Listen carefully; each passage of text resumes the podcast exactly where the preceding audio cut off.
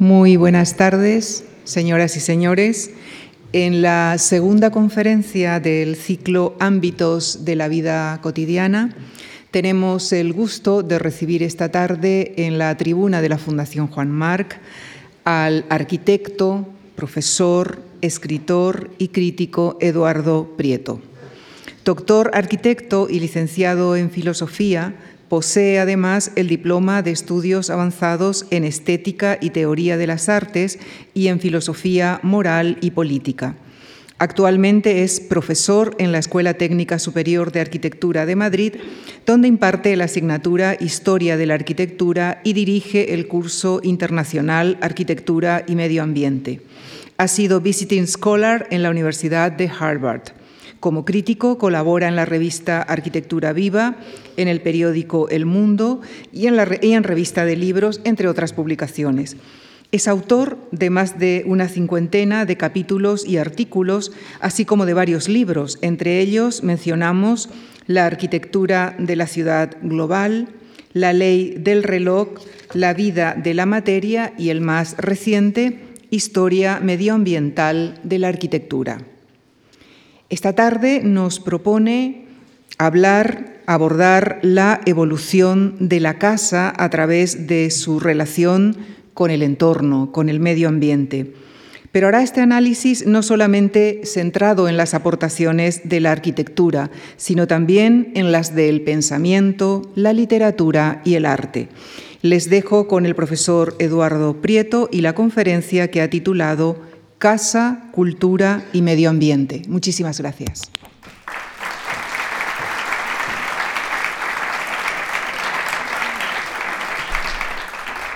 Eh, muchísimas gracias a Lucía por la presentación. Muchas gracias también a la Fundación Juan March por la invitación y gracias finalmente a ustedes por, por el interés. Em, vengo a hablar de un tema muy complejo, que es la casa la cultura, el medio ambiente, la relación entre esos conceptos en realidad. Y es un tema tan complejo que les voy a confesar que me preocupaba cómo contarlo. Y de hecho voy a dedicar unos minutos, me lo van a permitir, a que les cuente un poco el trasfondo, la cocina de esta conferencia antes de entrar en materia.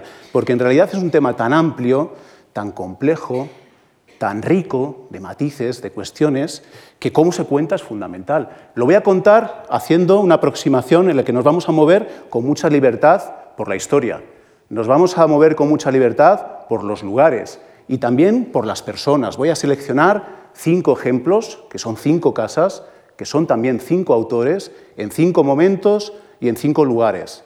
Esto es la parte, digamos, propositiva, lo que quiero contar. También les diría que hay cosas de las que no quiero hablar, las que no quiero contar, que también es muy importante, lo que no se cuenta. En primer lugar, hay algo que no voy a mencionar o solamente voy a mencionar una vez, que es la palabra sostenibilidad. Cuando uno pues, ve el título, lo casa, cultura, medio ambiente, y inevitablemente pinta, pues tendrá que ver con la sostenibilidad, con el clima, con toda esta cuestión, en absoluto. Eh, y no voy a mencionar la palabra porque esa palabra tiene unos matices técnicos, digamos incluso mercadotécnicos, tan anclados en nuestra vida cotidiana y convertidos en tal dogma que muchas veces oscurece la complejidad de los problemas. Y lo que me interesa a mí precisamente no es, no es hablar de lo cuantitativo y exclusivamente de lo técnico, ni siquiera de lo económico, sino hablar de lo cualitativo, de lo cultural, de la manera tan profunda en que la casa y el medio ambiente han estado ligados a través de un concepto, la cultura. Y eso creo que es un relato muchísimo más interesante. La otra cosa de la que no voy a hablar o que voy a mencionar poco son los arquitectos. No he seleccionado casas de arquitectos, porque, bueno, por un lado me parece que, que un arquitecto hable de casas de arquitectos otra vez, pues tiene interés, pero en este caso que me ocupa creo que no, que no es pertinente. Y además, por otro motivo, porque la arquitectura no solamente es de los arquitectos, la casa es de todos.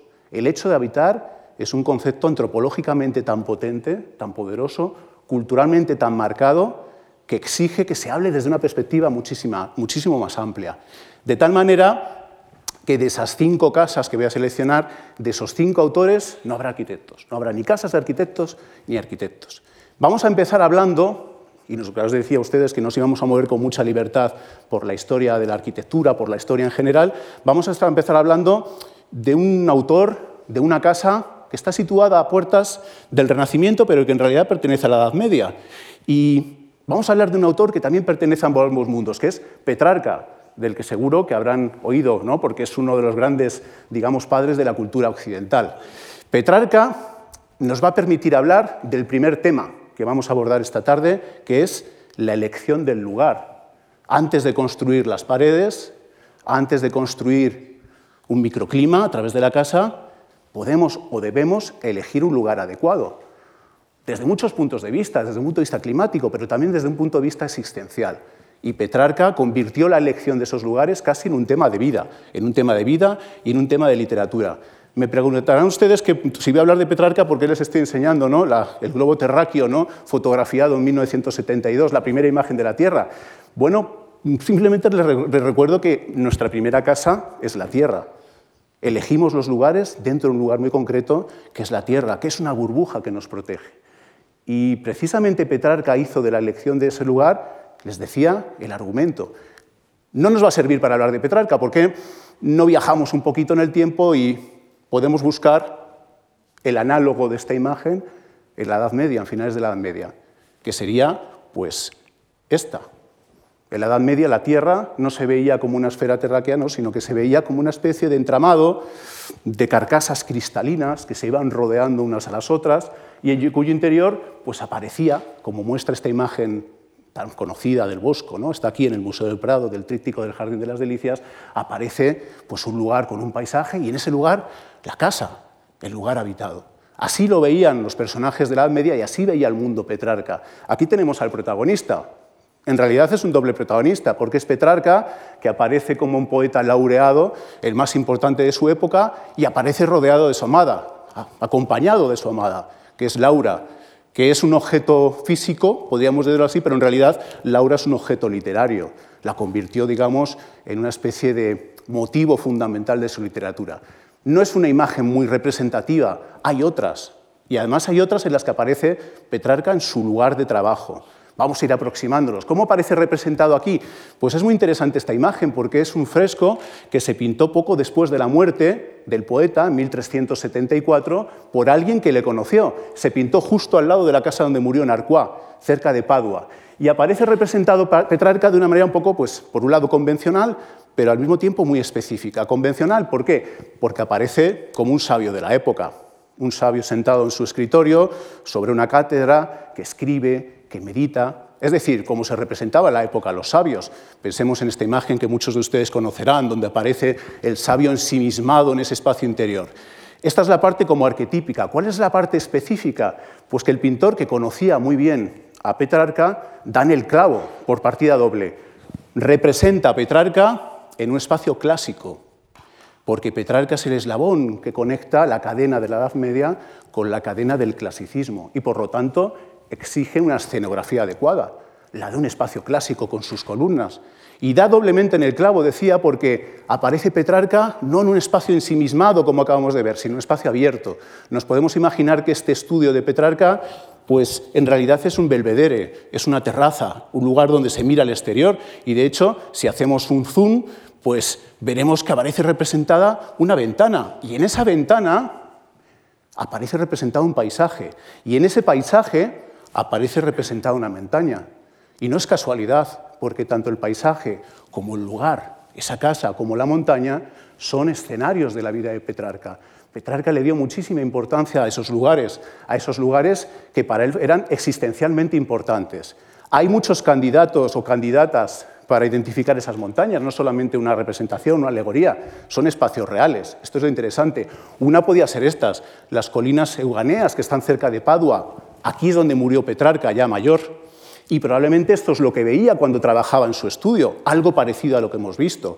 Hay otros candidatos en Parma, en Milán, siempre lugares con muchísima personalidad, porque Petrarca tuvo una vida muy errante. De hecho, en un momento determinado le escribe de una manera un poco retórica, un interlocutor y le pregunta, ¿usted cómo se definiría?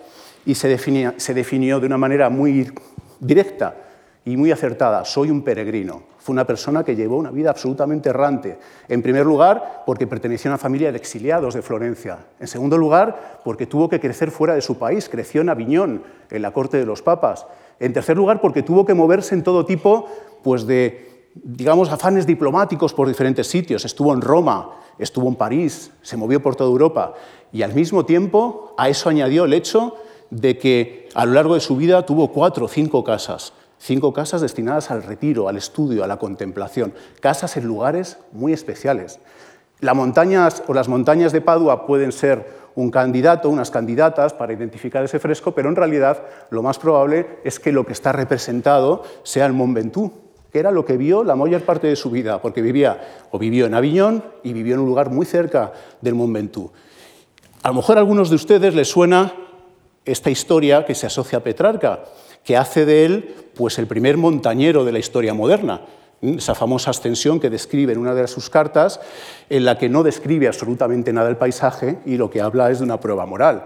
Esto a pie para que algunos críticos, creo que con mucho criterio, digan, no, en realidad nunca subió al Mont Ventoux, al Mont Ventoux, en realidad lo que hizo fue contar una alegoría, la alegoría de la ascensión desde lo más bajo a lo más alto, un proceso de trabajo laborioso, espiritual, que alcanza o que acaba en la contemplación de Dios en lo alto de la montaña. Bueno, sentido alegórico, pero el hecho de que utilizara ese argumento quiere decir que estaba cerca, que le interesaba ese paisaje. En ese conjunto de espacios, el más importante para él va a ser el entorno de Aviñón. Insisto, es donde va a vivir la mayor parte de su tiempo. Y fue tan importante, esos espacios fueron tan importantes que los editores de Petrarca, 100 años después de su muerte, cuando ya era una auténtica celebridad en toda Europa, pues incorporaron en el libro que recoge su cancionero pues un mapa, un mapa que es un mapa de lugares reales, pero que al mismo tiempo es un mapa que recoge los lugares donde están los personajes de sus poemas y al mismo tiempo es un mapa existencial, porque es el mapa donde se fue moviendo Petrarca. Se fue moviendo desde el sur, Aviñón, en la corte de los papas, donde no tenía más remedio que trabajar, no le gustaba nada. Se fue moviendo hacia el norte, se educó en Carpentrá, cerca de allí conoció a Laura, y durante 20 años vivió justo en la parte superior, donde pone Sorga, que es el río Sor, ¿eh? donde nace el río Sor, en un pueblecito que aquí aparece con el nombre de Valclusa, Vaucluse en francés, Valle Cerrado, que es este. Este fue el espacio, el lugar que eligió voluntariamente Petrarca para vivir. Y además es un lugar que va a convertirse en un lugar de transformación, digamos, de construcción de su propio, de su propio yo en relación con ese entorno, con ese ambiente. Comprobarán ustedes que es un lugar muy peculiar, con un paisaje muy característico, muy poderoso, ¿no? que para nuestra sensibilidad contemporánea pues, podríamos asociar a la idea de lo pintoresco, incluso de lo sublime, para su sensibilidad esas palabras no tenían sentido, eran anacrónicas, no existían, pero eso no quita para que no le gustara, no viera algo en ellos. Ahora explicaré qué vio en ese paisaje, justo al lado de ese río, que es justo donde nace, nace en ese mantial, nace en el corazón de la montaña, es donde va a construirse Petrarca una casita. En realidad no voy a hablar de la casa de Petrarca, ya les he dicho que la primera parte de esta conferencia tiene que ver con la elección del lugar, máxime todavía porque la importancia que le dio al sitio Petrarca no se tradujo en una casa, se, tradujo en construir jardines. ¿eh? Es un caso extraordinario en el que un filósofo y literato se convierte literalmente en jardinero, hasta el punto de que en sus cartas pide a sus amigos que le envíen plantas de lugares bastante remotos para la época. Se convirtió en un coleccionista de plantas. ¿Por qué? Por varios motivos, pero fundamentalmente porque estaba construyendo su espacio existencial, el lugar donde él creía que tenía que interactuar con el ambiente para construir su propia carrera literaria, Vaucluse es un lugar muy especial, como decía, y en realidad lo que atrajo a Petrarca de este sitio es que contenía dos elementos fundamentales, la montaña y el agua, que conviven en el mismo espacio, hasta el punto de que el agua penetra en la montaña o el agua sale de la montaña, según lo queramos ver. ¿Qué significaba esto? Pues si vamos por partes, la montaña tenía muchísimos significados en la doble tradición que interesaba a Petrarca. Desde el punto de vista de la tradición clásica, la montaña era el acceso al inframundo, al oculto, a lo misterioso, lugar donde hablaban los dioses. Desde el punto de vista de la tradición medieval, la montaña había sido tradicionalmente la escenografía de los santos, de los santos que se retiraban al desierto. El desierto no el desierto arenoso, sino el desierto no poblado, no colonizado por la agricultura. Y no es casualidad que la iconografía de estos santos, aquí vemos pues San Jerónimo o San Antonio siempre aparezca pues como una representación de un paisaje montañoso. De hecho, Petrarco asume esta iconografía y el argumento que va a utilizar fundamentalmente es que lo que está buscando es un lugar para el retiro. Y aquí de nuevo va a hacerse eco de dos tradiciones, de la tradición medieval, pero sobre todo también de la tradición clásica, la tradición de Cicerón, de Plinio, de Séneca, en la que retirarse, irse, suponía romper con la ciudad, porque lo que querían era establecer una separación tajante entre la vida absorbente, el tráfago de la ciudad, de la vida cotidiana, lo que ellos llamaban el negocio, la vida activa, y compararla y separarle de ellos, compararla con algo mucho más valioso, que es la vida contemplativa, la vida tranquila, la vida del retiro, donde uno se puede dedicar a la construcción de uno mismo. Y eso exigía un lugar especial, un lugar destinado al ocio. Por eso podemos establecer el paralelismo a través de la montaña entre, por ejemplo, San Jerónimo o el propio Petrarca, que parece aquí representado en un cuadro del siglo XIX, que está representado con mucho criterio. El otro argumento, el otro motivo que le interesa de este paisaje, de este lugar, en la que se funde lo natural, como ven ustedes, con lo cultural, lo medioambiental, el hecho de habitar y factores muy complejos, es el agua, como les decía. El agua, que también tenía un doble significado en la época. Por un lado, el agua en la cultura medieval cristiana tenía que ver con la purificación, con el bautismo, todas esas componentes adyacentes. ¿no? Y por otro lado, la cultura clásica tenía que ver o se asociaba al mundo de, las deidades, de las deidades más difícilmente domesticables, las deidades de los ríos, por ejemplo, las ninfas. Y es muy bonito porque la historia que va a contarnos, y ahora enseguida se, la contaré, se las contaré, es el de Petrarca, tiene que ver con esta especie de búsqueda de lo clásico y de asimilar lo clásico a través del paisaje. Este cuadro que ven aquí es un cuadro del siglo XVIII. Claro, está representado con los criterios del pintoresquismo, que, insisto, eran ajenos a Petrarca, pero Petrarca había algo ahí. Y hay un detalle muy interesante. Aparecen estos eh, personajes en una escena bucólica, ¿no? justo al lado del río. Lo que es muy interesante es que esa escena del siglo XVIII corresponde exactamente con la escena que describe Petrarca en el siglo XIV. Y él habla, llegué a Vaucluse y me dispuse a construir una casa y me dispuse a construir dos jardines. Un jardín de piedra que puede estar situado pues, en la parte superior. Por aquí nos lo podemos imaginar, o por aquí. Un jardín de piedra para la meditación, la meditación activa. Pero al mismo tiempo quise construir un jardín de agua en la parte inferior, un jardín más reposado, de contemplación. Y nos cuenta cómo lo construye. Nos habla de que trajo unos canteros, los canteros, digamos, ocupan el lecho del río con grandes piedras, después echa un sustrato de tierra, lo planta, hace traer laureles, hace traer arrayanes, hace traer higueras y coloniza el espacio del jardín. Y a partir de aquí nos cuenta la historia, una historia que es muy interesante porque nos cuenta construir jardín en primavera, llegó el otoño y el invierno y las riadas se lo llevaron, porque es un lugar que está invadiendo el curso natural del río. Y dice y escribe muy poéticamente Petrarca, fueron las ninfas. ¿Mm? Lo vuelve a reconstruir, las ninfas. ¿Mm? Lo vuelve a reconstruir y el invierno siguiente vuelve a ser destruido y nos lo cuenta, volverá a reconstruirlo tres veces. Y Petrarca dice, yo quería construir un jardín para las musas, para las musas de Apolo, para las musas cristianas, razonables, domesticadas, que me ayudasen en mi trabajo, pero las ninfas, que no se dejan domesticar, que son salvajes, me lo destruyen. ¿Qué solución tengo? O irme o pactar con ellas. Y dice, voy a pactar con las ninfas. Pactaron mis musas con sus ninfas.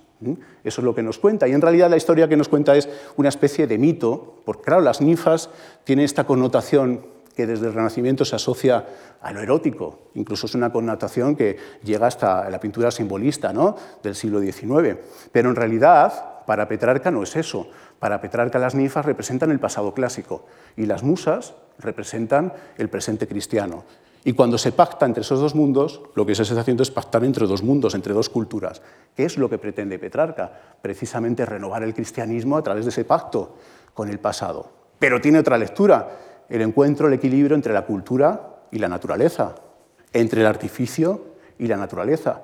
Hay muchas lecturas sucesivas que enriquecen muchísimo el trabajo de Petrarca y por eso resulta muy contemporáneo.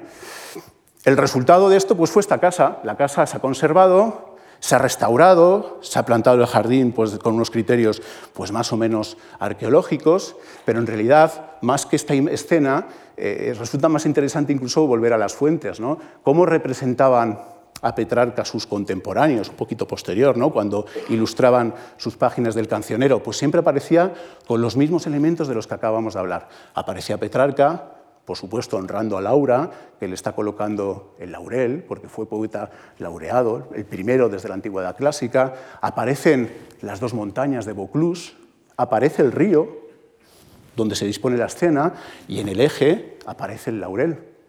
Y si vamos a una escena un poquito posterior, los mismos elementos, la misma historia, una y otra vez. Aparece la montaña de Vaucluse, al pie, la musa, que está inspirando al poeta en ese jardín de agua y de verdor. Al fondo la ciudad, Aviñón, la ciudad detestada, la ciudad en la que no quiere estar Petrarca, porque él quiere estar construyendo su propio yo en ese lugar destinado a la vida solitaria, a la vida contemplativa. Y por supuesto, en el eje aparece la figura inquietante de Laura, su amada, convertida en un laurel, o bien el laurel convertida en Laura.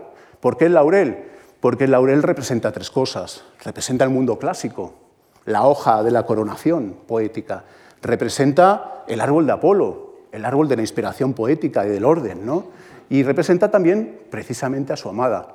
Con lo cual, en esta primera historia nos encontramos, sin explorar demasiado, cómo desde el principio, desde siempre en nuestra cultura, lo medioambiental, podríamos decir, la arquitectura, el hecho de habitar un lugar y la cultura están profundamente relacionados, no se pueden separar. Y el hecho, lo interesante es que no se puedan separar, precisamente, contarlo así. Si Petrarca fue un peregrino, pues nuestro segundo protagonista, Montaigne, también lo fue, por lo menos durante una parte de su vida. Ya les advertía que nos íbamos a mover con mucha libertad por la historia. Nos movemos 200 años en el tiempo y nos vamos de Italia, nos vamos a Francia, la Francia de finales del siglo XVI. Montaigne, pues quizá el primer escritor moderno, con un yo moderno, ¿no? el famoso autor de los ensayos, que muchos de ustedes pues, habrán leído. Pues Montaigne lleva una vida peregrina, una vida además muy marcada por los problemas políticos de su época. En Francia este periodo fue un periodo desastroso, ¿no? de luchas entre calvinistas y católicos, entre los cuales intentó mediar con relativamente poco éxito. Montaigne, eh, Montaigne también viajó, viajó por Alemania, viajó por Suiza, viajó por Italia, atravesó su país, pero llega un momento en que cansado de todos estos afanes políticos, un poco como le había pasado a Petrarca, pues decide encerrarse voluntariamente, de nuevo escoger un lugar y convertirlo en su espacio existencial. ¿Y qué lugar va a escoger? Va a escoger la casa paterna, el Château de Montaigne, que está cerca de Burdeos, que era bueno, un castillo, una residencia señorial pues, relativamente modesta, dado que Montaigne también era un noble relativamente modesto. Ese espacio lo va a convertir en el espacio del cultivo de su yo. Va a ser el lugar y el escenario donde va a escribir los ensayos, todos, por lo cual es un lugar importantísimo para la cultura occidental. Lo va a hacer de una manera muy ostentosa. Cuando llega al chateau, lo va a reformar y un poco la manera típica de la época, dándose importancia, va a mandar escribir estas palabras en latín que más o menos dicen Michel de Montaigne, el señor de Montaigne, después de llevar una vida pública, decide retirarse y consagrarse a su propia libertad. Su propia libertad significa la vida contemplativa, el ocio, el mismo concepto que veíamos en Petrarca. ¿Qué va a hacer en ese castillo? Bueno, pues va a moverse por el castillo, es un castillo, ya digo, pues eh, modesto, el espacio principal es el espacio del torreón, que no nos lo tenemos que imaginar así, nos tenemos que imaginar forrado de estanterías, con cientos de libros. Y realmente el día a día de Montaigne fue, digamos, revisar, revisitar esos libros, porque a diferencia de nosotros, estos personajes de aquella época sabían leer, es decir, que leían bien, que no leían mucho, pero muy intensamente, ¿no? que incorporaban ese conocimiento muy profundamente a su existencia, hasta el punto de que si miramos hacia arriba, pues esas máximas que va extrayendo de los libros Montaigne los va inscribiendo en las vigas, tanto en latín como en griego, para recordarse continuamente lo que quiere ser. Insisto, es una especie de laboratorio del yo, ese, castillo. Un laboratorio del yo donde se va construyendo progresivamente. Entre las muchas cosas que trata en sus ensayos, y nos lo podemos imaginar a Montaigne observando la vida cotidiana, porque fue un escritor que hizo de lo pequeño lo convertía en grande, no eran grandes temas, sino temas pequeños, temas modestos, temas cotidianos. Uno de los temas, que va a ser el tema del que vamos a hablar justo ahora, el segundo gran tema de la charla, uno de los temas va a ser el confort. Es uno de los primeros autores occidentales más allá de los clásicos latinos, que convierte un tema cotidiano, como el hecho de estar bien, el bienestar, el hecho de estar protegido en una casa, en un tema filosófico, en un tema de reflexión. Y lo va a hacer, y nos lo podemos imaginar escribiendo, ¿no? según qué estancias de la casa, porque las casas en aquella época no se utilizaban como ahora. Hay un eh, arquitecto de la época contemporáneo de, de Montaigne y amigo conocido de Montaigne, Philibert Delorme, que fue el, mayor, el mejor arquitecto francés de ese periodo, que decía que las casas tenían que utilizarse de la misma manera en que las cigüeñas se mueven por el cielo. En verano e invierno se utilizan espacios distintos. Bueno, pues aquí se buscaban espacios distintos en función de la época del año. Lo que siempre acompañaba a Montaigne, porque era lo daba la época, es la chimenea. Aquí ven ustedes en una pequeña sala de este chateau un simple hueco en la pared, una chimenea. En las salas principales, pues una chimenea mucho más noble, mucho más importante. Y la reflexión que va a hacer Montaigne va a ser precisamente el papel de la chimenea, el confort, cómo experimentamos ese lugar, para qué sirve ese artefacto que le rodea. Claro, en esta época una chimenea era algo, no era algo, algo que se daba por hecho, era algo relativamente novedoso. Las chimeneas pues habían inventado la Edad Media. A lo mejor pues nosotros damos por hecho las chimeneas, pero toda la cultura humana ha tenido un principio. ¿no? Los romanos no conocieron las chimeneas, no les interesaba. La cultura islámica tampoco le interesó la chimenea, era otra manera de vivir. Es un invento, insisto, de mediados de la Edad Media, valga la redundancia, que se fue imponiendo progresivamente en las casas de la época. En, el Renacimiento, en el siglo XVI, la chimenea se convirtió en un problema para los arquitectos, porque los arquitectos querían recuperar la arquitectura clásica, la arquitectura de los romanos. Era su referencia, pero había un problema, como digo, es que los romanos no habían tenido chimenea, entonces no podían copiarlo. ¿Qué hicieron? Pues utilizar el artefacto que venía dado de la tradición de la Edad Media y lo vistieron. ¿De qué lo vistieron? Lo vistieron de casa. Construyeron templos para el fuego, templos para el fuego que en función de su tamaño, su posición en su casa, se decoraban de una manera u otra, ¿no? hasta el punto de que una chimenea representativa pues, se hacía con estilo corintio y una chimenea más modesta se hacía con estilo rústico. Y entre ambas posibilidades pues, había muchas más, dependiendo del contexto. La chimenea es un elemento, a lo mejor ustedes lo han visto, ¿no? muchos cuadros flamencos, cómo aparecen esos interiores del siglo XV en el que casi siempre aparece la chimenea como un lugar importante. Y esa es la idea, el templo de fuego que procura el bienestar, un símbolo de la casa. En realidad, ese es lo que se ha convertido en un símbolo de la casa. Lo interesante de las chimeneas es que no solamente las podemos ver por dentro, sino que las podemos considerar por fuera. Podemos hablar de chimenea en castellano como el hogar, el fuego que se ve, pero también podemos hablar de la chimenea como el cañón de los humos, y los arquitectos de la Edad Media lo trabajaron, sobre todo en Francia y en Centro Europa. Cuanto más importante fuera la casa, en este caso pues es una imagen de un palacio, de uno de los palacios del rey de Francia, ¿no? en el libro de horas del duque de Berry de principios del siglo XV, cuanto más importante fuera, más chimeneas tenía. Era como una especie de símbolo de estatus exterior, hasta un punto incluso, podríamos decir que hasta surrealista. ¿no? El castillo de Chambord de Francisco I, en el que toda la tensión del proyecto no está colocado en el estrato inferior, está colocado precisamente arriba. Tal es la importancia que tiene ese elemento como símbolo de estatus, el confort sofisticado que se intuye desde fuera y se manifiesta desde fuera con mucho orgullo. Es un palacio que con las exageraciones típicas de la época pues se llamaba el Palacio de las 300 chimeneas. Yo estuve este verano, intenté contarlas me cansé, pero no son 300. ¿eh? Son menos, pero son muchísimas. Es un espacio pues, especialmente poderoso. Bueno, las chimeneas también tenían algo muy importante y todas estas cuestiones son las que les interesaban pues, a Montaigne y a los personajes de la época. La chimenea era un foco de bienestar, un símbolo de la casa, pero también era un lugar peligroso, porque era el lugar por donde salían los humos. Cuando las chimeneas están mal diseñadas, emiten humos. Y en la mentalidad de la época, el humo era fuente de enfermedad, porque se entendía que las enfermedades eran producidas no por microbios, sino por las cualidades del aire. Cuando el aire estaba perturbado, enfermabas. Y una de las perturbaciones peores, era la de la chimenea, la del humo. Por lo tanto, dedicaron muchísimos esfuerzos a diseñar adecuadamente las chimeneas, las caperuzas de las chimeneas. Estos dibujos son de este conocido de Montaigne, Philibert Delorme, que va a dedicar muchísimo esfuerzo en su tratado de arquitectura a estas cuestiones. O incluso era tan importante este tema que le dedicaban esfuerzos tecnológicos bastante sorprendentes. Por ejemplo, colocar estas bolas de cobre en cuyo interior se echaba agua, se calentaban al fuego, una vez que se calentaba ese agua se convertía en vapor, salía por una especie de válvula superior y el ímpetu de ese vapor, bien colocado, es decir, colocado hacia arriba, permitía, o digamos que ayudaba a la extracción de los humos.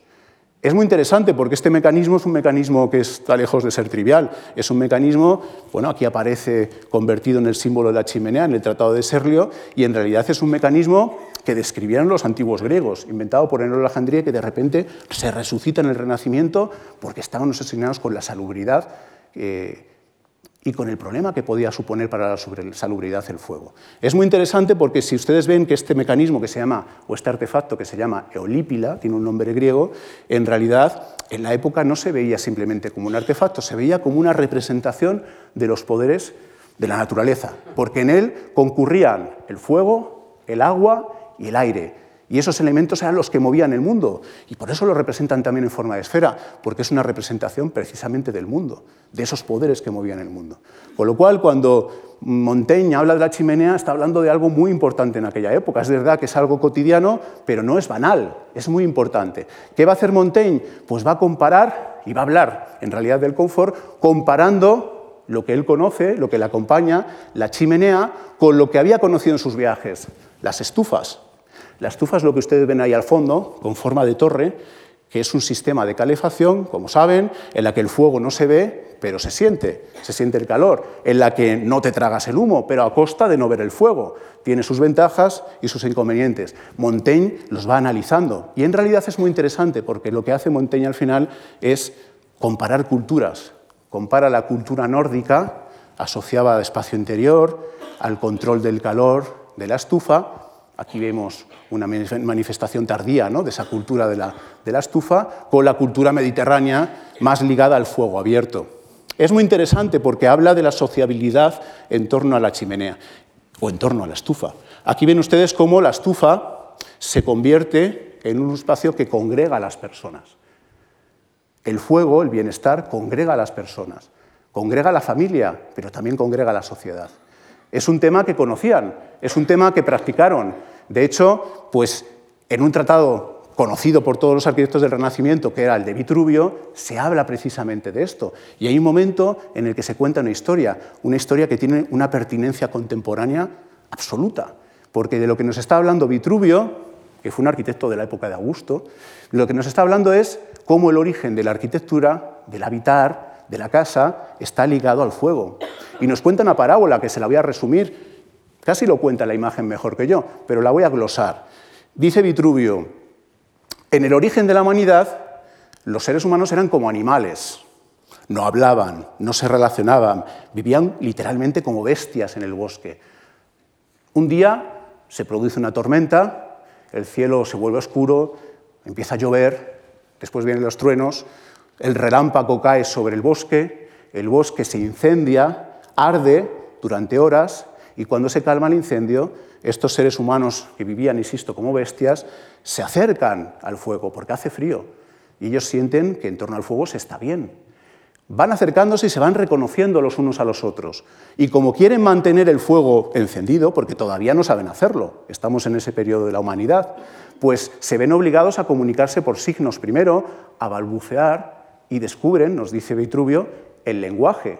Y una vez que descubren el lenguaje, crean lazos sociales. Y una vez que han construido la sociedad, se preguntan cómo mantener esos lazos sociales fijos.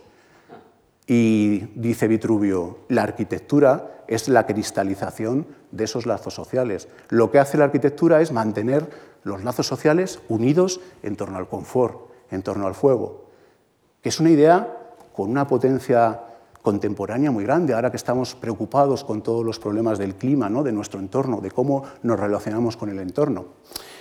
La historia es una, pues eso, una parábola, no nos la podemos tomar muy en serio, pero resulta muy interesante que las aportaciones de los arqueólogos y los antropólogos de los últimos 70 años pues refrenden esta suposición.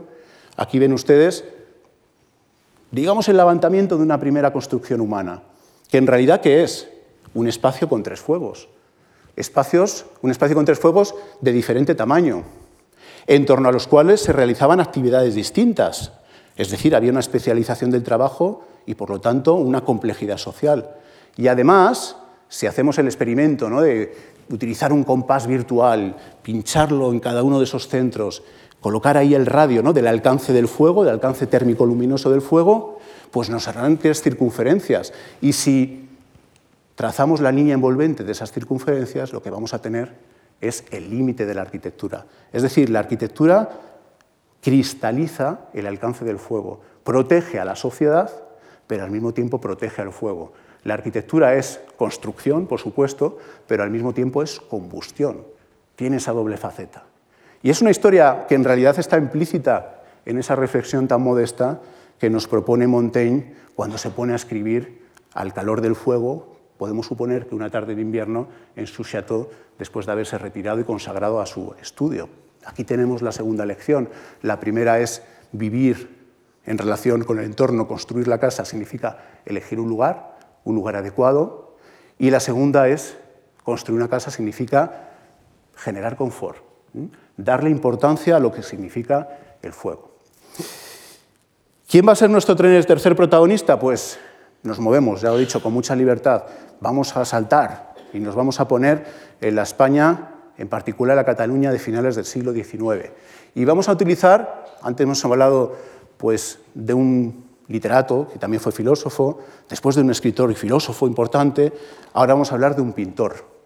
Un pintor que además tiene como la virtud de tener un apellido arquitectónico. Vamos a hablar de la casa de Ramón Casas, una persona que además pues, le gustaba construir, le gustaba la arquitectura. De hecho, pues, em, fue el responsable de varias promociones inmobiliarias y en un momento dado, cuando gana dinero, se construye en Barcelona una mansión modernista con ecos góticos en cuyo interior pues, hace construir una chimenea en esa tradición que acabamos de ver, por supuesto, que no podía faltar, una chimenea que concibe como una boca y que en realidad lo que está haciendo es evocar pues, las chimeneas grotescas ¿no? del Renacimiento, porque también la chimenea hemos visto que tiene un lado sociable y familiar, pero también el fuego tiene un lado inquietante, el acceso al averno, a lo profundo ¿no? de la tierra, la chimenea que te traga, eh, el infierno, representado como las llamas. No es este umbral ¿no? al más allá, ni esta eh, boca la que nos interesa. Lo que nos va a interesar ni tampoco esta casa, nos va a interesar otra casa, otro umbral, que es el que vamos a traspasar, que es el umbral de la casa donde pasó su infancia, es una casa mucho más modesta, que está construida, o que se construyó, construyó su abuelo en la costa de Tarragona, y que es una casa que tiene la singularidad de que es una especie de injerto tropical, lo pueden ver ustedes por la, por la plantación, por la vegetación, en el Mediterráneo. Y esto tiene una explicación muy fácil, porque el abuelo de Ramón Casas pues fue un comerciante que se hizo rico en Cuba, con el tráfico de azúcar, también probablemente con el tráfico de esclavos, igual que su colega y socio Güell, ¿no? el padre del conde Güell, y cuando vuelven se construyen esta casa. ¿Cuál va a ser el tema o el tercer tema de, de esta charla? Pues lo que ustedes ven aquí. Es una casa en la que no está claro cuál es el límite entre el interior y el exterior, la relación entre el interior y el exterior. Y aquí podemos asociar a ese pórtico, a esa ventana, a ese balcón, en realidad a lo que llamamos en términos coloquiales un umbral, algo entre, un espacio entre medias, que nos habla de una manera determinada de vivir. Probablemente la infancia que pasó aquí, Ramón Casas explica, o en parte explica, aunque esto es muy difícil de comprobar, pues la querencia que tuvo Ramón Casas por temas como patios, por temas como tendales protegidos, ¿no? En general, temas como los filtros arquitectónicos. Los mejores cuadros de Ramón Casas probablemente sean estos, en los que está representando precisamente umbrales, espacios que están a medio camino entre un interior y un exterior. De todas las obras de Ramón Casas, esto es una opinión personal, a mí la que me parece la obra maestra es esta, que además tiene un título muy significativo, Interior al aire libre. Precisamente eso. Nos está sugiriendo determinada manera de habitar. Y en realidad lo contiene todo. Yo esta imagen la utilizo mucho en mis clases para mis alumnos porque se entiende muy bien, contiene casi todos los aspectos que resultan interesantes en estos temas de la casa y el medio ambiente. Es un espacio entre, a la izquierda tenemos la pared, el muro, la masa, el interior puro, a la derecha tenemos el jardín, tenemos el artificio, tenemos la naturaleza, tenemos la creación del confort con unos medios de tono menor, podríamos decir, simplemente en este caso unos toldos. Es el espacio, el reino de las sombras, es el espacio del frescor, es el espacio del agua, es el espacio del relax en el que el tiempo, ahí aparece el reloj, parece detenerse, ¿no? Es el espacio además que te obliga a comportarte de cierta manera, porque a pesar de que están relajados estos personajes, pues tienen cierto decoro, están viviendo noblemente en ese espacio. Y además, incluso, ahí al fondo se ve, es el espacio que nos podemos imaginar de una manera sonora, en el que suena el trino del pájaro, el pájaro que es algo, podríamos decir, casi vulgar, ha desaparecido de las casas españolas. Hace 40 años muchas casas tenían pajaritos en jaulas. ¿no? Eh, era una tradición antiquísima que venía de los griegos, porque se consideraba que el pájaro hacía hablar a la naturaleza, hacía hablar al aire, al espíritu del mundo. ¿no? El aire la vida, y el pájaro hacía hablar a la vida. Era una especie de manifestación cotidiana, vulgar, en tono menor, de los poderes de la naturaleza. Está todo. En realidad, el umbral puede darse de muchas maneras. Puede estrecharse y convertirse en un balcón, en el que tenemos un primer plano más iluminado y otro más oscuro, un balcón que es un escenario, que permite ver, que permite ser visto. Si lo estrechamos todavía más, el balcón se convierte en la ventana. La ventana que permite contemplar el paisaje, ¿no? que nos permite atrapar el entorno que nos rodea, casi convertirlo en un cuadro de tal manera que nos sentimos casi como los románticos, ¿no? Nos sentimos uno a uno con la naturaleza, en diálogo con la naturaleza. Pero en realidad la ventana, la que es más interesante es la que es un poco profunda, es aquella que se puede habitar. Aquí hemos visto una referencia nórdica, aquí vemos otro nórdico, Schinkel, el famoso arquitecto alemán, en su viaje a Nápoles, se hace representar precisamente en el umbral y con el paisaje de Nápoles al fondo, casi como una utopía del habitar, lo que ellos creían que era el mundo clásico, asociado a unas características ambientales. Pero lo interesante, como digo, de esos umbrales es que se pueden colonizar, se pueden convertir en objetos, o colonizar de objetos, o convertir en espacios con, digamos, personalidad propia. Se puede llenar de objetos de tipo tipo, incluso se puede colocar de nuevo un pájaro. Todas, hay una serie de referencias de elementos que se van repitiendo ¿no? en nuestra tradición. Incluso me atrevería a decir hay dos tipos de ventana, ¿no? una ventana más contemplativa, que sería la nórdica, y una ventana más mediterránea en la que el cuerpo tiene un papel más protagonista, ¿no? más desenfadado. En realidad, una ventana que se concibe como un espacio para habitar, como un umbral, volviendo de nuevo a una imagen también bellísima, un cuadro bellísimo de Ramón Casas, ¿no? que vuelve a tener el mismo, va explorando el mismo tema una y otra vez, porque lo convierte casi en un laboratorio de la pintura, pero nos habla de muchísimas cuestiones de la vida cotidiana. Claro, Ramón Casas no fue el único. Esto de los umbrales es un tema muy del siglo XIX, ¿no? desde los impresionistas. Y probablemente ustedes estén pensando en otros pintores de umbrales, ¿no? Pues no les voy a hacer esperar más. Por supuesto, Sorolla, del que se cumplen este año, ¿no? 100 años del fallecimiento. Eh, Sorolla normalmente se le asocia con la idea de un pintor de la luz, pero en realidad Sorolla fue más bien un pintor de umbrales. El jardín como espacio intermedio, también el umbral arquitectónico, que se ve obligado a construir para pintar, casi como una utopía de una pequeña arquitectura, ¿no? la protección de la luz o del sol para crear unas ciertas condiciones de iluminación, pues en realidad es una arquitectura en nuche, ¿no? es el primer paso para hacer arquitectura. La propia casa de Sorolla es un umbral, el umbral del jardín, el pórtico, la profundidad del hueco, y claro, resulta, se resulta inevitable no pensar en, en, qué arquitectura estaba pensando Sorolla cuando se construyó la casa. Evidentemente, cuando pensaba en umbrales, estaba pensando en la Alhambra, donde precisamente aparecía esta idea del umbral. La Alhambra, que es un caso perfecto del tema de, este tercer, de esta, tercera, esta tercera casa, de este tercer personaje. El tema de hasta dónde llega el dentro, hasta dónde llega el fuera, qué es interior, qué es exterior. el umbral. En la Alhambra no hay puertas. Es una sucesión de filtros que va siendo construida por el agua, que va siendo construida por la luz, por la sombra. Eso es el umbral. Hasta el punto de que Sorolla decide en un momento dado también retirarse, igual que Montaigne, igual que Petrarca, y convertir su casa, su jardín, en un microcosmos que contiene todo lo que necesita un pintor para hacer su arte, y nada más. No es quizá una casualidad que cuando a Sorolla le da el infarto cerebral ¿no? y pasa sus últimos meses de vida, pues lo pasa en un umbral. Va a vivir en un sanatorio y sabemos que pasó muchísimo tiempo en la terraza, intentando pues, no perder esa visión del exterior, siempre en un espacio intermedio, en un espacio entre. Yo creo que es una lección muy bonita para el mundo contemporáneo, ¿no?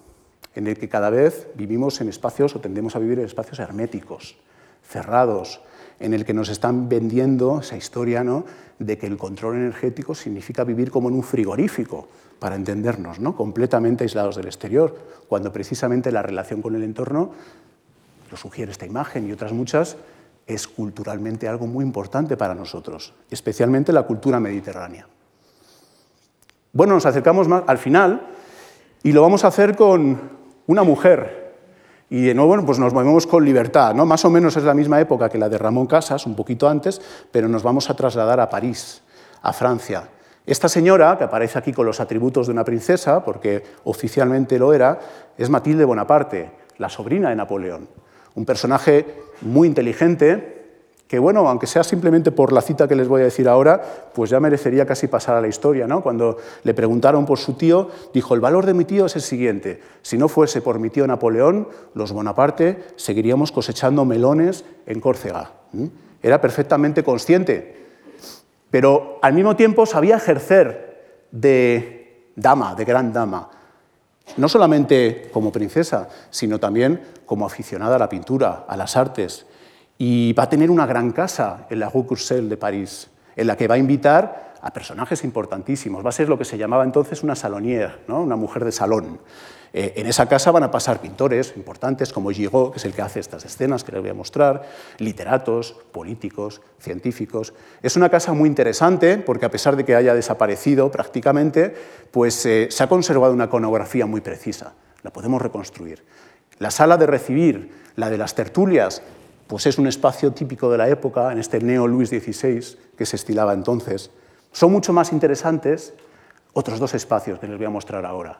La sala de comer, en la que se adivina una casa romana, con un atrio, con iluminación cenital, pero que tiene la virtud o la extrañeza o la rareza de estar colonizado con vegetación tropical. Hay una especie de justaposición de cosas muy distintas, ¿no? casi como surrealista. Y más surrealista aún, más sorprendente aún, es el tercer espacio importante de esa casa, que es lo que se llama entonces un jardin d'hiver, un jardín de invierno, un invernadero, para entendernos, que es ese espacio en el que de momento pues nos encontramos algo que nos sorprende, que es esa juxtaposición de cosas muy distintas. Una cubierta más bien tecnológica, un mobiliario ecléctico, y por doquier la presencia de esa vegetación tropical. Este cuadro es muy bonito, pero quizás sea más conceptualmente más claro esta otra imagen, ¿no? este otro grabado, en el que verán ustedes que este espacio se compone en realidad de tres partes. La parte superior es una parte absolutamente tecnológica. Está hecha con la tecnología que entonces se utilizaba para construir las estaciones de ferrocarril, la tecnología del acero y el vidrio. La parte inferior es la parte ecléctica, la parte del bienestar, de los muebles, la parte histórica, de los estilos históricos, pero igual de importante es el estrato intermedio, el de esas palmeras tropicales.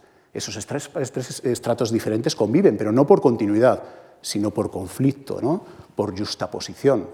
Y esto es lo que hacía de estos espacios espacios que fueron absolutamente admirados en aquella época. Para algunos porque era algo que carecía absolutamente de buen gusto, para otros todo lo contrario, el eclecticismo como buen gusto.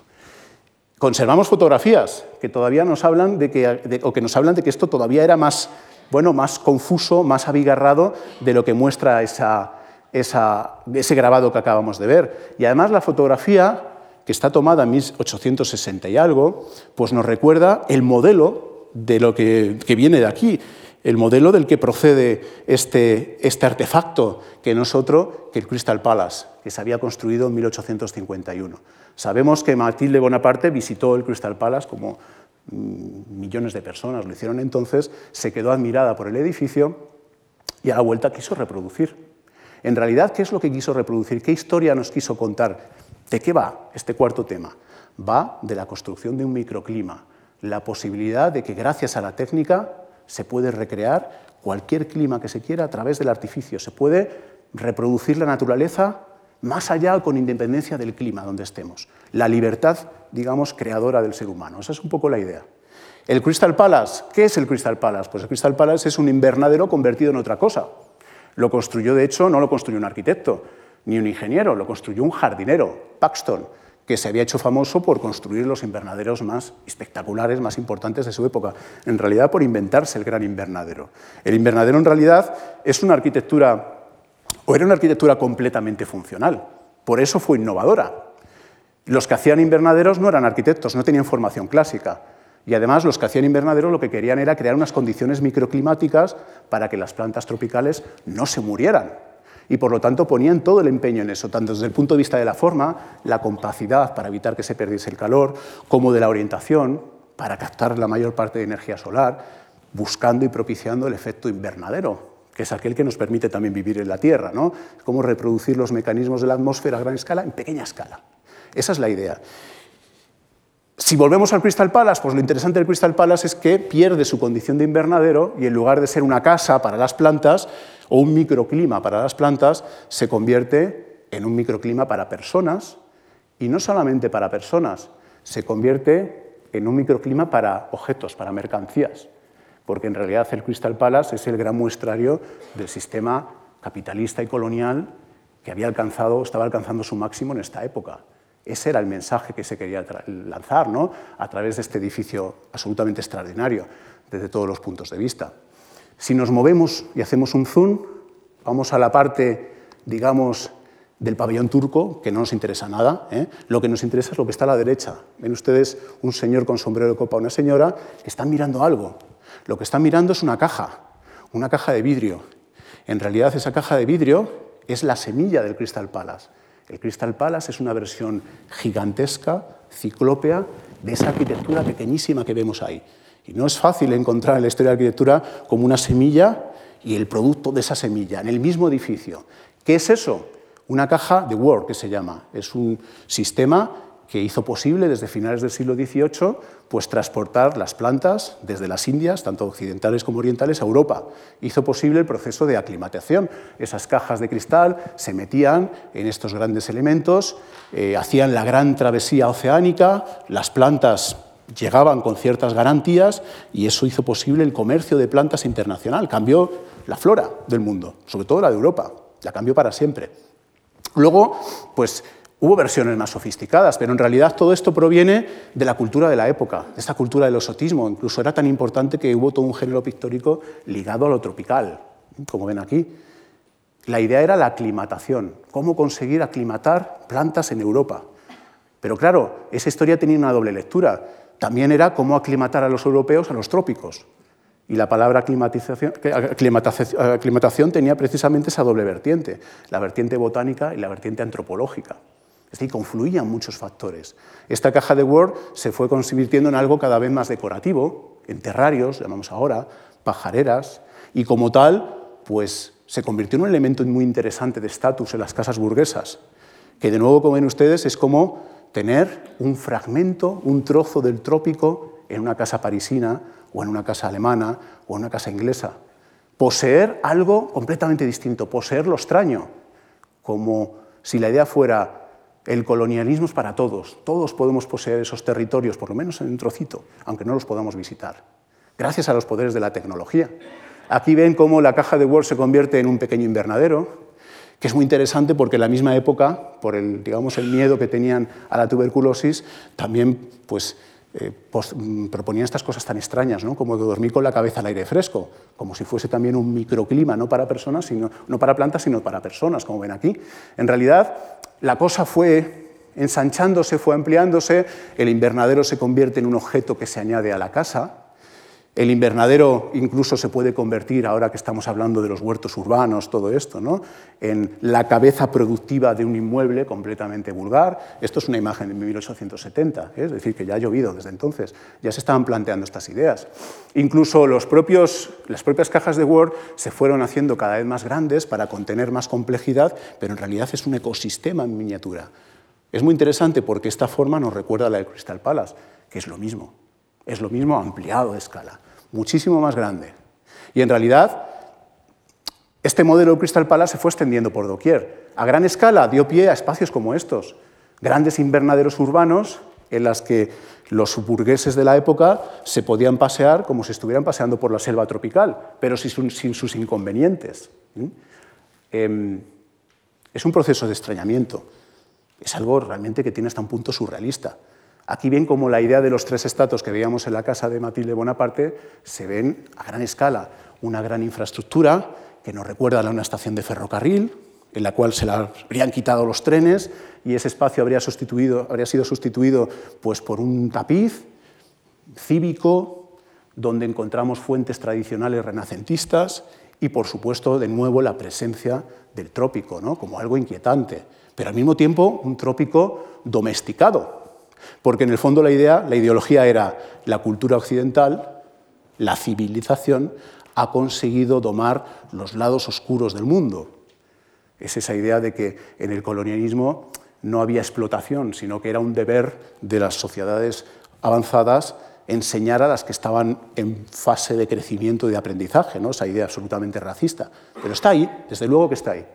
Bien, pues si volvemos a la casa lo entenderemos, tiene que ver con toda esta historia. Y la historia que nos está contando esta casa es la del microclima, la del control, la de la gestión. Es la misma época en la que se empieza a preocupar los arquitectos, los ingenieros, los médicos, pues entender el clima. La época en la que se empieza a, digamos, a inventar el clima como ciencia. Algo complejísimo, por cierto. Es la época en la que se empiezan también a explorar digamos, la parte invisible de la arquitectura, la que tiene que ver con la temperatura, con la termodinámica, con los flujos de aire, para mejorar las condiciones de habitar. Y todo esto aparece en este tipo de arquitectura a la que pertenece la casa de Matilde de Bonaparte. En realidad la idea es esta que les muestro aquí, la casa normal, convencional, de masa, cuya forma se replica en la casa ligera, que ya no es solo una casa para las personas, sino también una casa de las plantas. O dicho de otra manera, haga usted Transforme usted su casa. Haga usted esta reforma. Esto está publicado en una revista de 1870. Su casa ahora es eso, un espacio oscuro, donde no hay nadie, donde el aire es insano. Rompa usted la pared frontal, incorpore a la casa un invernadero y tendrá no solamente el trópico en su casa, sino un espacio saludable. Hasta el punto de que es tan saludable que de repente se llena de personas. Todo está lleno de personas. ¿no? Arriba no había nadie, de repente aparecen las personas. Esa era un poco la ideología de la época y era una ideología tan incrustada, digamos, en el imaginario que dio pie a toda una iconografía. Los cuadros del género invernadero, de invernadero doméstico, con diferentes matices. Aquí sería la parte amable del asunto, el invernadero familiar.